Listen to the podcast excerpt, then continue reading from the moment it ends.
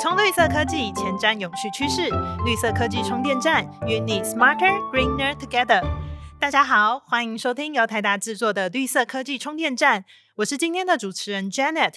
相信大家看到标题就知道我们今天要聊什么了。没错，就是这一两年最夯的电动车。我知道很多人都在观望，下一步车该买电动车吗？那什么时候会有更多的选择？充电的问题要怎么解决？另外，在之前电动车车祸的新闻过后，大家也非常关注的是电动车的安全问题。台达虽然不卖车，但是我们的电动车解决方案可以说是高度参与了电动车的心脏和循环系统。因此，今天我们就邀请到了台达电动车解决方案事业群的林场腾处长 William 来为大家解答对于电动车所有大大小小的疑惑。欢迎 William。嗨，Jenny，你好，各位听众朋友，大家好。现在我们要先来灵魂拷问一下，那身为一个 电动车产业内的一个专业人士，那就知道很多大大小小不同的消息。请问你自己下一部车会买电动车吗？嗯。会的，我想下一部车我应该会选择纯电或者插电式的增程。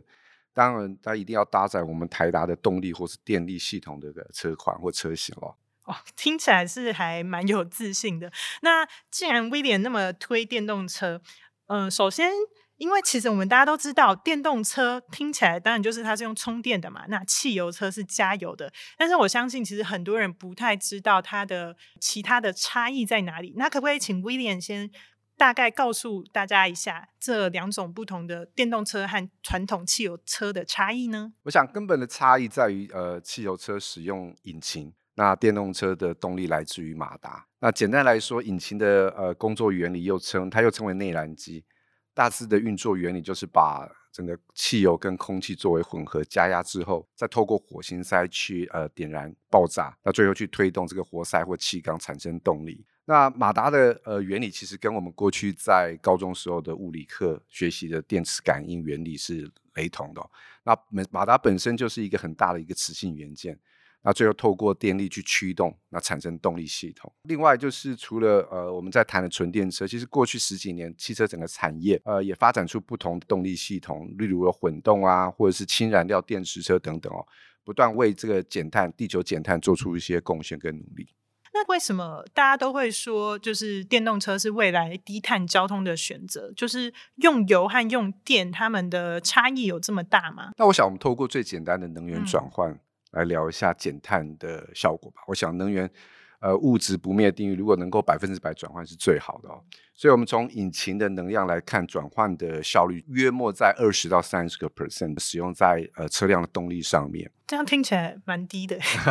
没错，呃，因为内燃机它整个工作过程当中有透过不同的能源转换，从化学热能到机械能的转换。那尤其我们学过物理，知道热能去做工的效率一直是不高的。嗯。所以这个呃，例如说呃，燃烧的热损失啊，或者是不完全燃烧啊，就常谈到的呃，汽车的引擎会积碳等等问题哦。那另外呃，汽油车它的引擎设计还必须要兼顾到其他的呃呃表现 performance，像是低噪音、低震动、轻量化等等，这都会牺牲掉部分整个内燃机引擎在热效率的最佳设计啊。所以大部分能源就因此浪费或散逸掉了。那相较于呃电动车的能量转换是透过电能，那它现在目前大概普遍可以达到六十到七十个 percent。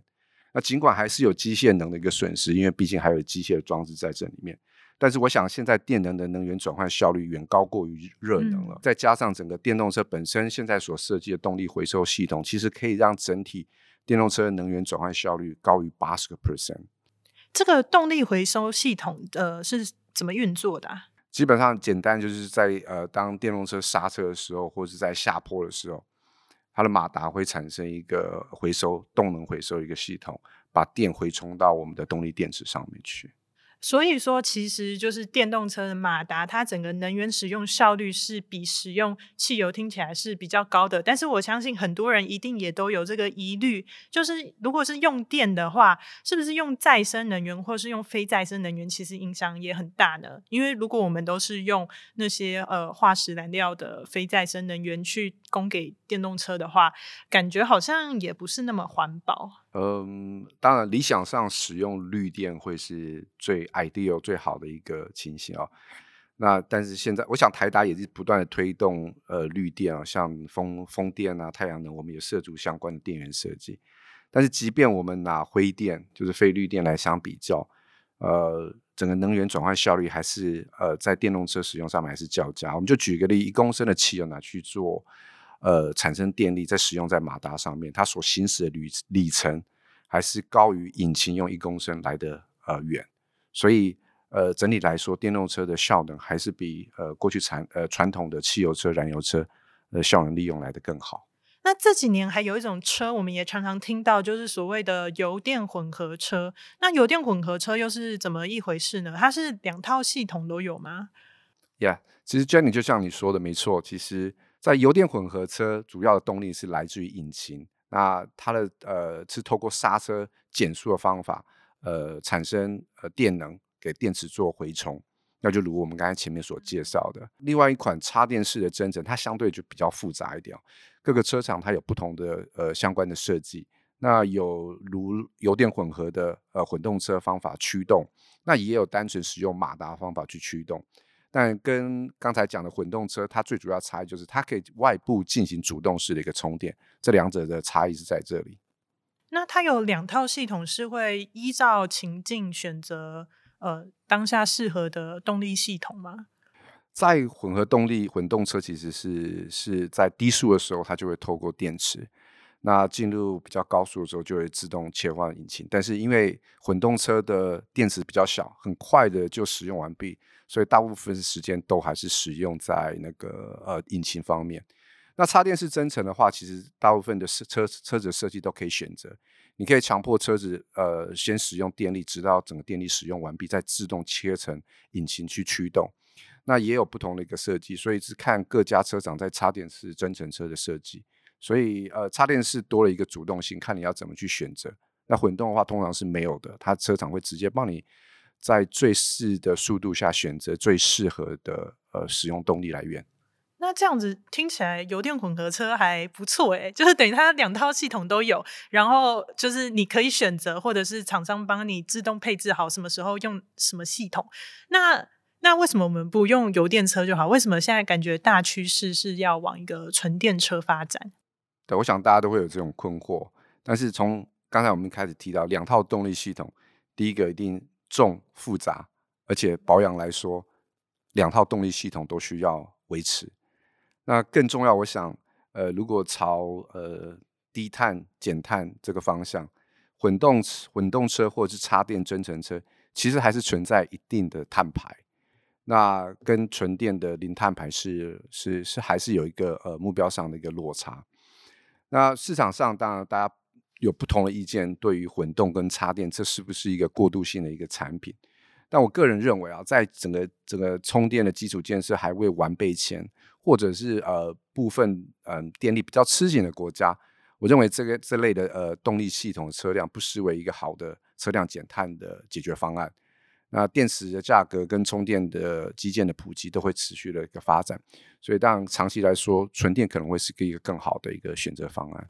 嗯，所以如果现在就是已经想要换车，但是还点等不及更多的电动车的朋友，其实油电混合车也是一个蛮好的选项。好，那接下来还有一个大家一定会很好奇的问题：电动车和传统汽油车，它们既然动力系统不一样，那他们驾驶起来的那个感受会不一样吗？整体使用上差异并不大。我想最简单的说，以前要去加油站找，去加油站加油，那未来我们就去找充电站或充电桩。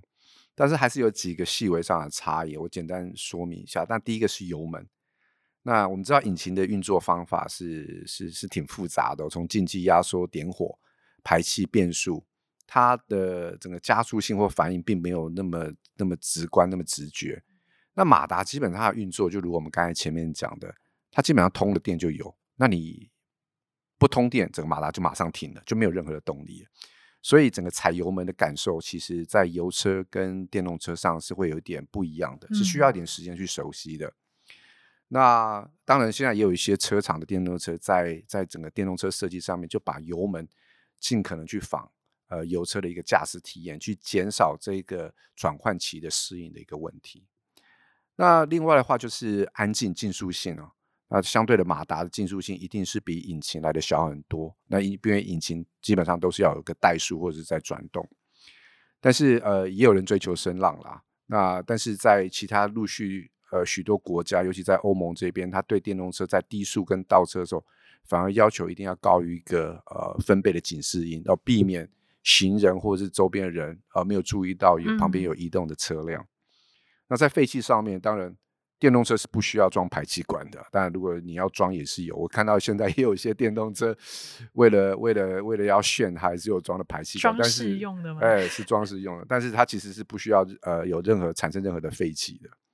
在维修上面的话，整个内燃机引擎的机构机械结构啊复杂，还有变速箱，所以保养起来相对也比较复杂。那电动车的话，基本上就少了这些很多呃油啊，或者是保养的一个需求，没有我们所谓的机油啊，也没有变速箱油等，所以相对保养起来，cost 跟时间上面都比较呃来的节省。那讲到这边哦，其实听众朋友们可能会很好奇一件事情。就是台达呢，它本身呢最刚开始在做的是电源，那当然后面做了很多就是其他的呃自动化等等的解决方案。但是为什么会进入电动车产业？其实，嗯，我相信大家应该一直都还蛮好奇的。那这是为什么呢？我我想还是要帮台达打一下广告。我想我们的 mission，我们的经营使命就是呃环保节能爱地球。那台达其实很早就在思考，我们能够为电动车。呃，或汽车产业做什么？那我这边也分享一个小故事，就是其实十几十多年前，大概呃，当时油电车开始出现的时候，呃，台湾是没有什么经销商愿意去进口的。那我们创办人郑崇华郑先生，其实就想办法进口一台进来，那成为台湾第一个拥有油电车的一个民间人士。那他买回来之后，也立刻找了台达很多相关的部门同仁啊，一起去研究一下内部的构造。并且找寻是否有台达产品的一个机会，我想这应该是第一个开端吧。另外，我想我们知道电动车有很多电力电源控制跟转换，那我想这正是台达过去在三十年在电源设计的一个强项，这也是一个一个产业我可以发挥我们核心竞争能力的一个地方。另外，在马达设计上面，我们有伺服马达、有风扇经验，这些也都累积我们的能量，跨进这个电动车产业。那台达目前有参与电动车的哪些部分呢？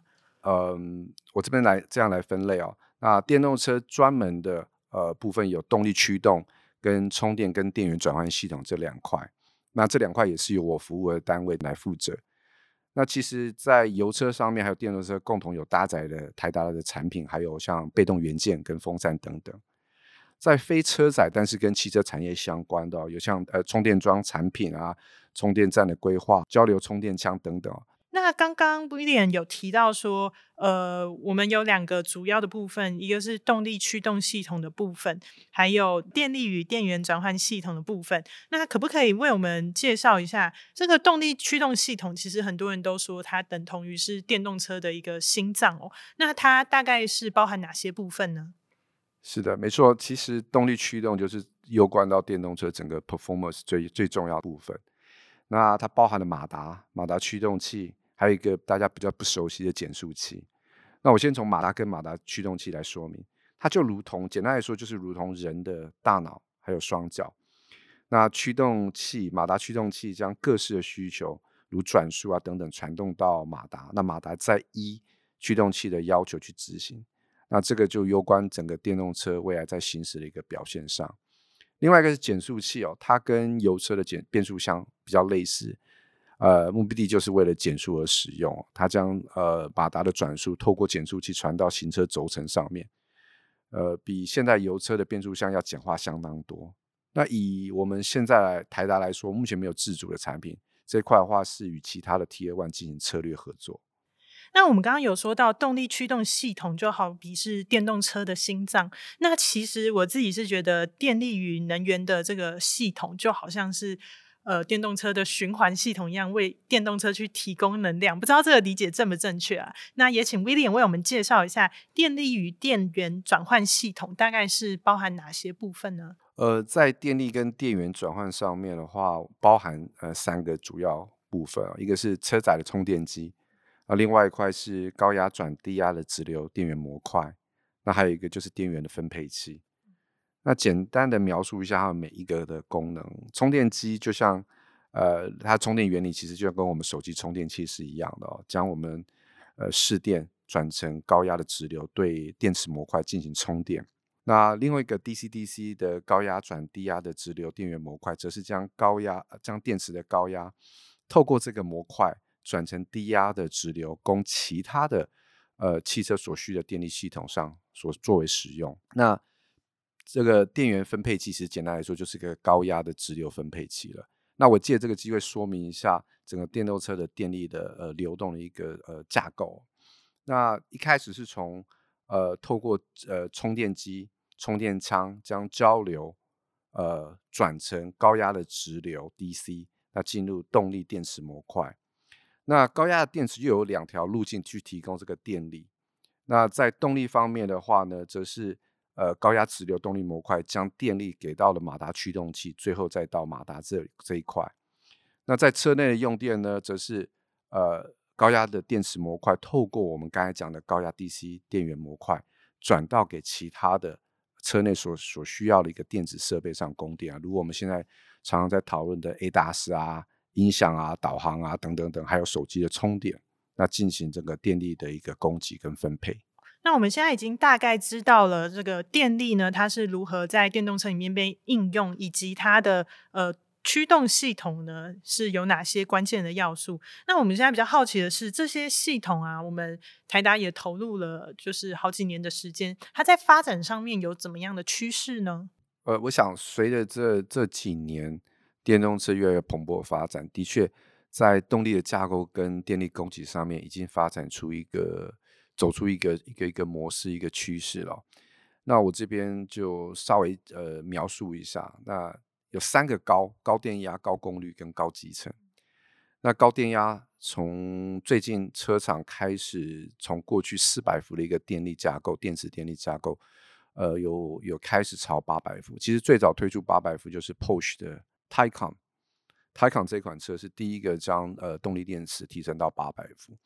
那它的好处是什么？在同样的呃电流底下，电压呃提升的，整个充电的功率就 double 了。最简单来说，你充电充电的时间就缩短了，这是提供一个最直接的一个好处。那在高功率上面，从现在马达驱动器、车载充电机，乃至于 DC-DC 的功率都在提升。为什么？车内用电增加，大家希望加快充电、缩短充电时间，还有需要马达转速能够提高，所有这个各个方面主要的电动零部件都在提升它的功率。那另外一块高集成可能是一般大家比较不熟悉的哦。那呃，目前在马达跟驱动器还有减速器，越来越多车厂呃朝一个集成的一个呃方式在进行哦。我们可以想象。每一个呃零部件呢，都有一个很大的铝的压铸件，那这是一个非常重跟占体积的一个零件。那特车厂就透过将这三个东西集成在一个铝的压铸上面，就可以间接的减少整个呃电动车这个驱动主要的关键零部件的重量，还有它的体积。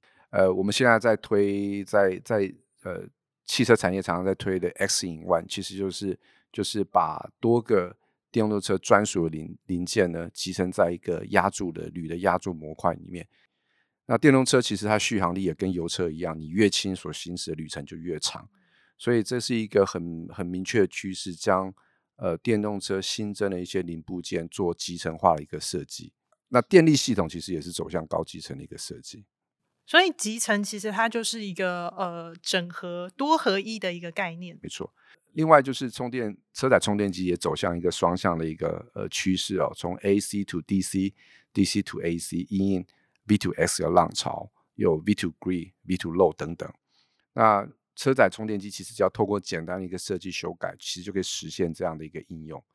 我想更重要的，这个车载的充电机可以让车辆从单纯的一个交通工具，转变成为一个可移动的储能装置哦，最终成为一个储能的 Eco Loop。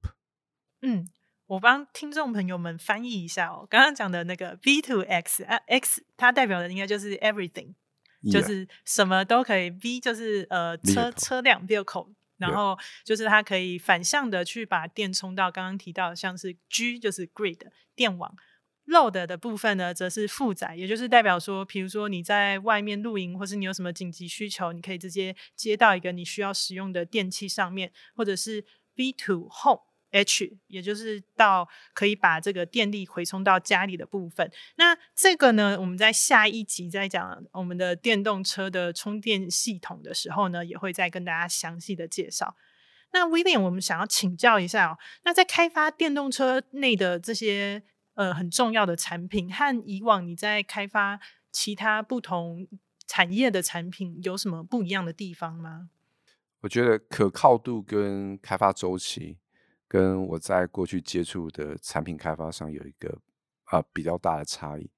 从可靠度来说的话，呃，电动车的产品从一开始的线路的选择、设计的线路选择，还有零件的选用，甚至包含制成的工艺。呃，都必须要呃一再的考量，而且呃发生任何的变设计变更，都需要重新的进入设计的计算、导入执行再验证，那确保这个这个所有的设计变更都没有任何的 side effect。毕竟车用产品直接攸关人身安全。那另外一块是周期长哦，当然我在台达呃其他的电源单位也服务过，那以前在别的单位时候总觉得哦电动车的产品的开发周期很长，应该还蛮好。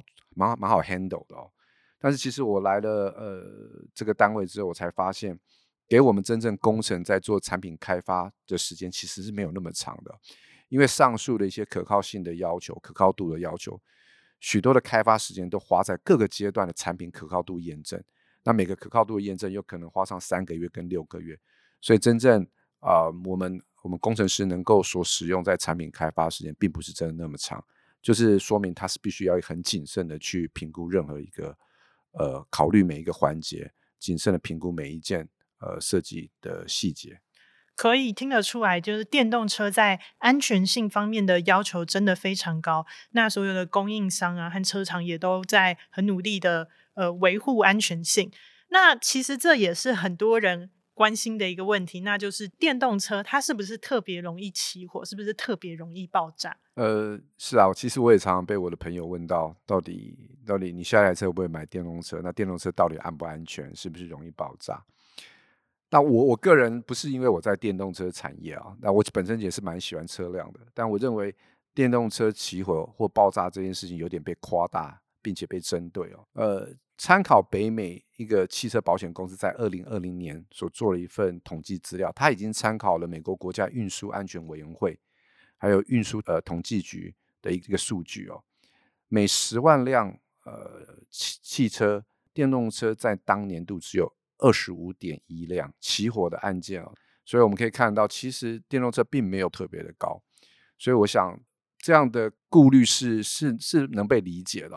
因为呃，动力电池的锂锂离子其的确是呃活性比较强，但是现在透过各个车厂持续在强化它的电池模块的结构设计，并且在冷却跟监控系统上面都不断的去呃呃提升，所以在真正发生明火啊，抑制明火的发生都有一个很好的改善了。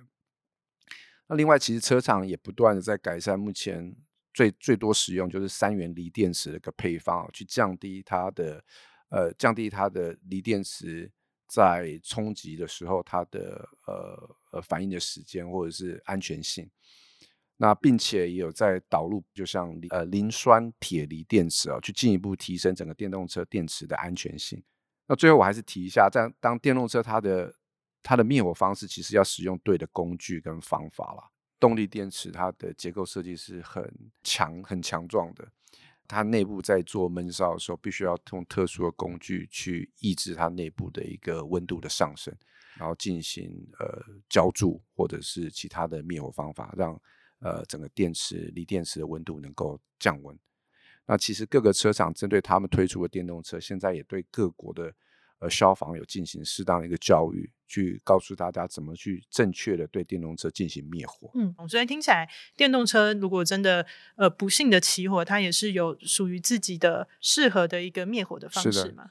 那接下来想要请问的一个问题是，电动车它，嗯，威廉，你觉得它是一个必然的趋势吗？就是我该准备要买电动车了吗？还是搞不好哪一天又会流行回来汽油车这样子？呃。我我来了这个电动车方案解决事业群五年，其实我刚来的时候也对电动车也还有点不是这么的确定这个趋势，说实话。但是在这五年，我陆续看到一个一个一个不可逆的趋势在电动车上面。我想特斯拉在二零一九年，呃，他在证明他电动车能够获利之前，其实很多车厂在观望，大家还是在观望说电动车到底能不能够获利，到底是不是能够呃可量，具有一个大大规模的可量产性啊？那我想特斯拉在在一九年在 Model 一八年的 Model Three。到一九年的 Run Up 之后，我可以大家都可以看到，特斯拉的确让电动车整个整个产业都带动起来，也因此传统车厂不敢再像过去的这样去观望或者是犹豫。这也是什么？这也是一个一个一个原因，就是我们可以看到近两三年开始，整个电动车的议题整个都开始向上的发展，因为主流的传统的车厂都在开始推动电动车的发展。那我从两方面哦，那过去这些车厂并没有去设下停售燃油车的时间，但是过去几年他们陆陆续续都 announce 这样的一个时间点哦，比如说北美的通用跟欧洲的 Mercedes 在二零三五年之后，它只生产纯电动车。那另外一块有些车厂呢，则是提高他们电动车在他们整个集团的营收销售比例例如说福斯在呃福斯有五百万辆车。福特跟现代有两百万辆车，在目标在二零三零年前要达到这样一个销售比例。从车厂的作为，另外我们来看一下法规哦。那几个主要的区域国家其实都设下了一个减碳的目标。我想最关注的就是欧盟这一块了。它其其实不但呃很主动的定定呃车辆的一个碳排规范，在未来呃十年十五年，它并且还加上一个高额的罚款在呃车厂上面。嗯，所以呃，欧盟要告诉大家，就是说这是一个呃不可逆的趋势，车厂里面必须要呃有这个决心，朝这个电动车或插电式减碳的一个目标前进。嗯，所以我们其实可以看到，在整个全球减碳的一个大趋势下。电动车的发展基本上就是势不可挡，一定会发生。但是其实现在电动车，就很多听众朋友们看来，应该还是真的存在一些问题。像是现在电动车的价格也是有点偏贵啊，然后担心那个电动车没有办法开很久，可能很快就没有电。像是这些问题，呃，你觉得是有办法克服的吗？或者是我们现在已经解决了吗？我分享分享一下我的观点哦，电动车贵这一个议题，其实我们呃在这个产业，我们一直在研究整个电动车的一个价格成本趋势。其实参考许多研究机构，我们呃目前观察到，综合下来，在二零二六年，因为整个电池成本下滑，这时候电动车的整体制造成本将与汽油车呃差不多。所以成本很快的就会呃下来。那里程焦虑是是最多人在在在讨论的。我常常看到电视上很多呃汽车节目也在也在讨论相关的这个议题哦。我想这是一个真的蛮主观的个人感受啊。那那其实现在有很多 App 也好，或者很多资讯，其实都可以让电动车车主很快的或者是在。呃，出行之前先选择好它的一个行驶的距离，或者找寻它充电的一个地点，或者在家里做充电。所以我认为行驶焦虑真的是蛮个人主观的一个感受。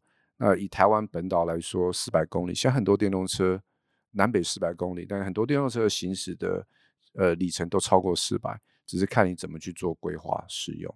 所以我觉得这个问题是很快会被迎刃而解，当它普及开来之后。好，那刚刚有一个数字二零二六，就是听众朋友们可以记一下。如果你是小资族，但是你也是想要购入电动车的话呢，就可以稍微等等，可能到二零二六年，我们就会有一些还蛮实惠的电动车的更多的选项。那说到选项啊，其实还有还有一些朋友会有一些问题，就是现在选择还是比较偏少。那可能除了特斯拉之外，就是其他的厂也才陆陆续续开始推出。那所以就想要请问说，我们大概什么时候开始会有比较多电动车车款的选择呢？以及还蛮好奇的，就是我们现在可以买到有台达产品的电动车了吗？主要的车厂在刚才我提到的举了特斯拉这个例子，上个十年我们熟悉的一些传统车厂都在观望哦。直到二零一九年或是这个这个十年开始的时候，他们才更积极的去投入。所以我认为，在各个车厂的电动车专用平台陆续推出之后，在二四年跟二五年之后，我们将有更多的纯电的车型可以供我们选择。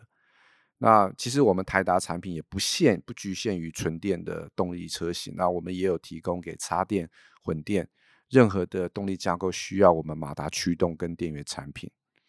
那谈到有哪一些呃，现在市售有哪一些可以买到我们台达产品，其实已经蛮多的哦。我们目前在欧美有许多主流的插电式增程或者是纯电动车，都已经搭载了台达的充电或者驱动相关的产品。那我举个例，就像呃吉普 Jeep 这个全系列的插电式增程车，在欧美都可以呃，目前搭载的都是台达的充电机啊。